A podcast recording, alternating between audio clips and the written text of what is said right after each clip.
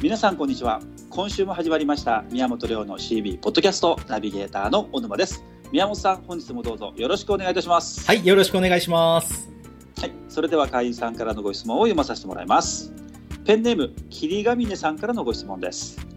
やっとエアコン洗浄の注文が入り始めてほっとしていますがこのまま注文数が伸びていくのか心配です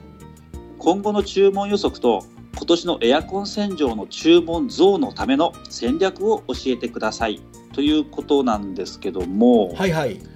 桐上さんはですねエアコン洗浄をメインでやられている会社の方なんですかね。名前がね、そうですね。なんか、うん、霧上ですうからん、ね。うん、かなと思いまはすい、ね。でも最近だいぶ伸びてきたんですね、あのエーアうコちンのの注文がね。そうですね、会員さんの状況を測ってると、これ僕が予測したよりも1ヶ月くらい早かったですね。エアコンの、ああ、そうですか。うんあの、状況が回復するっていうのが、僕、7月の入るか、まあ、6月の後半くらいに、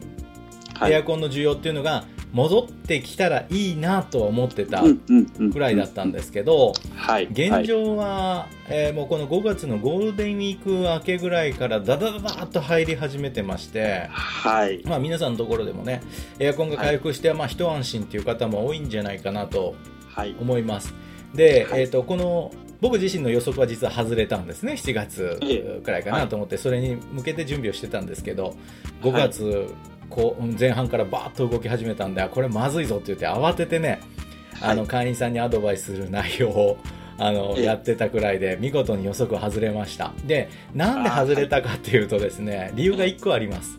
えっ、と、はこのお10万円の、まあはい交付金ですね、ねえそうですね。えーこうやって、まあ、補助金というか助成金というかですね、えええーが出たもんでで1人頭10万円でしょ家族5人いたらもう50万でしょ、そうですね。でこれねまだもらってない人が結構大半だと思うんですがこの時点ではね、はい、そうですね。あのもうね、もらったつもりになって、うん、はい、あのそれ何に使おうかって今一生懸命考えてるあ、はい、状態でしょでそうですねこうやって、まあ、こういう言葉を使うと適切ではないとは思うんですがあぶく銭なので、えええはいもうね贅沢なことに使っちゃえと。えはい、はい、というこ とでその中にね、はいどうもはい、エアコンが入ってるとエアコン洗浄が。なのででこすねの助成金効果があって動きが早かった、まあ、実際に会員さんにお客さんねそのうちの会員さんがエアコン洗浄に行った時にお客さんにアンケートを取って、まあ、その状況をこうはい聞かせていただくと、助成金があったからって答えが実は一番多かったんですよああ、そうなんです ね。なので、まあ、はい、コロナもリセットしてはいも、う一回こうスッキリしたいからっていうので、はいエアコン船長が突然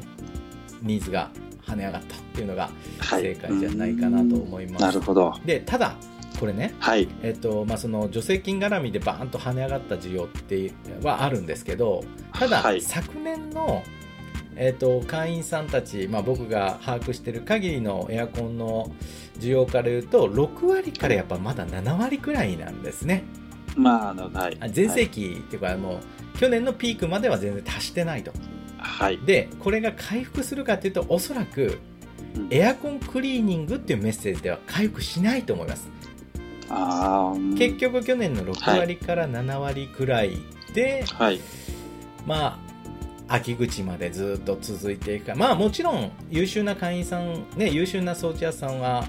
もうこれをね120%みたいに持っていくより熱心な営業をやっていくのかなと思うんですが、通常はのい去年と同じことやってたら6割7割っていうことは逆を返すと、エアコンで6割7割しか去年の売り上げ作れないっていうことじゃないですか、そうですね。はい、なので残り3割をはい。取り戻すもしもちろん残り3割以上ですねを取り戻す戦略っていうのが今年はエアコンにえー売り上げを依存している方では特にですね重要かなと思います。そはうですね。必要になってきますね。い、でじゃあ何をやればいいかってことですけどそうですねは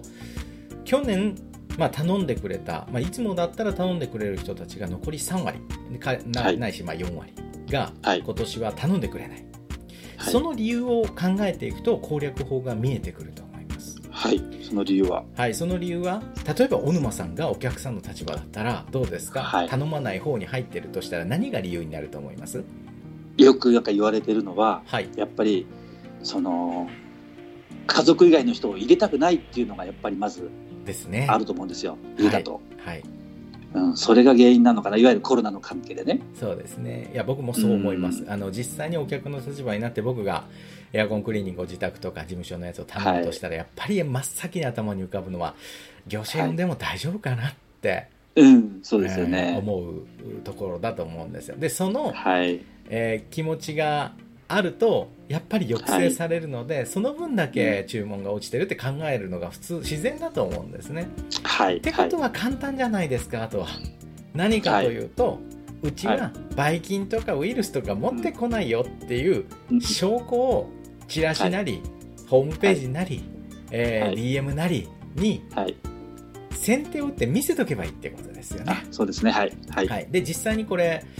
あの DSP の会員さんでエアコンを、はいまあ、メインにやってる方たちにはもう5月のゴールデンウィーク明けからですねこうやって来たので、は待ってたら減ると、待ってたら取り合いになっちゃうと、だから先手を打ちましょうということでこの、はいえー、とばい菌とか、まあ、ウイルスうちは持ってこないよって資料をですね、うん。えー制作して会員さんはにいご紹介してやっていただいたところ、チラシの反応率がですね、あの上昇傾向です、上がりますこのうんバイキン持ってこないよっていうメッセージが入るとですね、これはもはういホームページも一緒です。うんえーあとは Google マイビジネスですね。エアコンの場合ははい Google マイビジネス絶対外せないですので、はマイい。ビジネスの中に、えー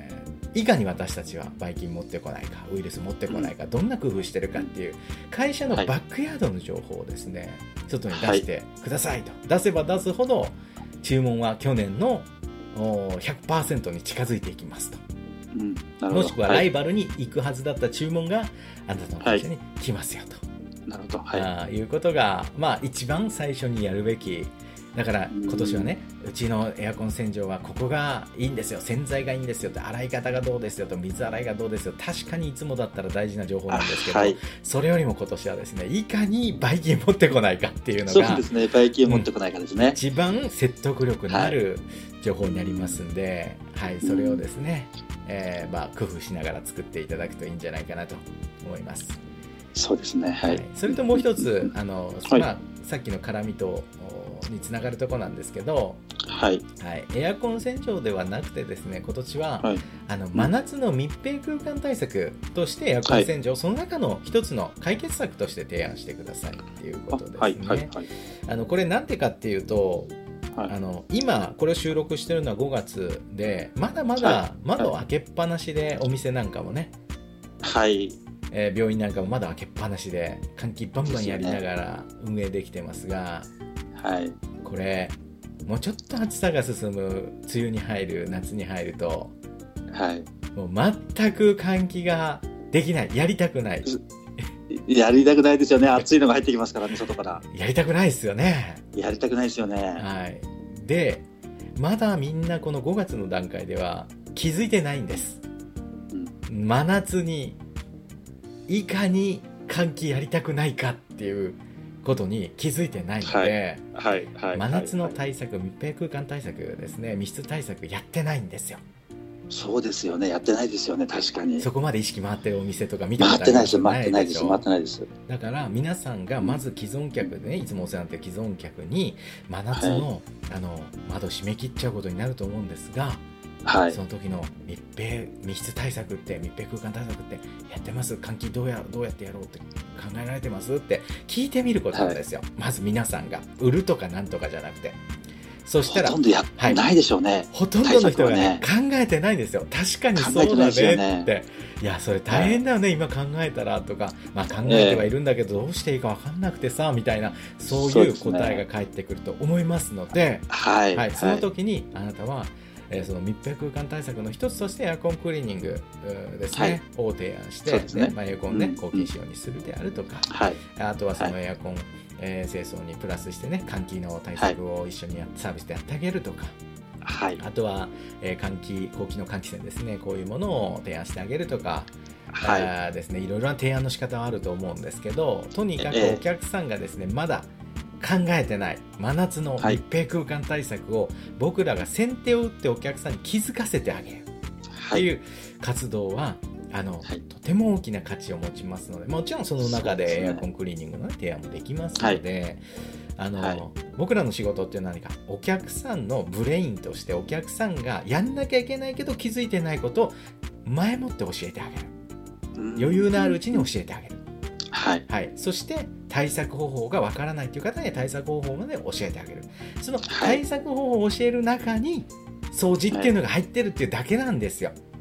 はいそうですねはいなのでぜひですね、まあ、その恨んがための営業ではなくてお客さんが気づいてなくてこのまま行っちゃうと、うんもう密閉空間でね、もううんコロナのリスクがめちゃくちゃ上がるかもしくははいエアコンつけながら窓開けてっていうねもう電気代はをいだだ流しする、えーはいですね、えー管理で困っちゃうか、まあそうそういうところにおそう客ですさよんが、ねね突入してしまいますので、はいはい、あの僕はそ確れかにそういう対策方法とかを教えてあげられるようになると、うんお客さんも、まあ、この人に何でもお願いしようとか何かあったら聞こうとか、うんそういう人になりますよねいや確かに、これがねあの、まあうん、ブランディングってやつなんですよ。そうですブランドですねはあいはいのみんなね、ブランデディング、ブランディングってビジネス書なんかよく書いてあるんでね、ブランディングってみんな言いますけど、じゃあブランディングって何ですかって言われた時に答えられる人ってあんまいないんですよ。いないですねいないですねで、ブランディングって何かっていうと、信頼性なんですね。単純に信は頼い性。はいははいいここに頼はいめば間違いないっていうのが要はブランディングなんですよだってそうでしょ、はあの世の中にある一流ブランドなんでブランドって呼ばれてるか、それ買っときゃ間違いないっていう信頼性なんそうでですすよ、ねそうですよね車で言えば、はトヨタ、ねえー宝石で言えば分かんないけど、シャネルとかあるでしょ、はい、ねはいスポーツ用そう品でで言えばアディダス、なんでこれがはい一流ブランドって呼ばれてるかって信頼性が高いからですよ、すねそうじでゃあすね掃除屋のブランディングって何かっていうとはいお客が気づいていないことを、ね、参謀のようには気づいいてますかこれってこれこれそそうですねのまましておくと大変なことになりますよとはいで対策方法はこれこれこれこれこの中で、ははいいあの最適なものを選んでみてくださいって言ってはいお客さんはそれで「ああ助かった」って「真夏そうだよね換気できないよね」って、うんはいえーよくよくぞ教えてくれたっていうことですよはいはいはいそれがブランドだということですそのそう延ですよ長ね上に注文があるって思ってもらったら営業ってねより簡単になると思いますんでそうですよねなるほどこれはブランディング大大切ですねいブやランディンめグはちゃくちゃ大事ですよめちゃくちゃ大事ですねはいブランドないから売れないんですよはいブランドがある信頼性があるからお客さん何でも相談してくれる相談ってイコール注文ですからねそうですね解決策の提案ですから注文になるわけですから、うんうんうんあの営業の上手な人はこれやってるわけで、はいまあ皆さんもですね、あのエアコンを通してブランディングの本質っていうのを、まあ、体験していただけたらなと思っておりますそうですねまあじゃあぜひあの霧ヶ峰さんもねこの注文増のための戦略ってやってましたけどもはいその一つとしてもこのブランディングをしっかりと頭に入れてそうですねお客さんにね、うん、根付かせるってのいいかもしれないですねはい、真夏密閉空間が嫌顔にも来ますんでそれはお店来ますだねろうが、会社だろうが病院だろうが一般家庭だろうが全部来ますんでそれにそう気ですねづかせてあげるそ,、の苦しい状況がこのままやっておくと来るよと、電気代めちゃくちゃかかるよと、えーはいもしくは暑い中我慢しなきゃいけなくなるよと、そうですはいね、で解決策はこれとこれあるよっていうことでですね教はいえてあげると、とても喜んでお金を支払っていただけるんではないかなと思いますんで頑張ってみてくださいね。はいわかりましたありがとうございました、宮本亮の CB ポッドキャストまた来週土曜日にお届けいたします宮本さんどうもありがとうございましたはいありがとうございました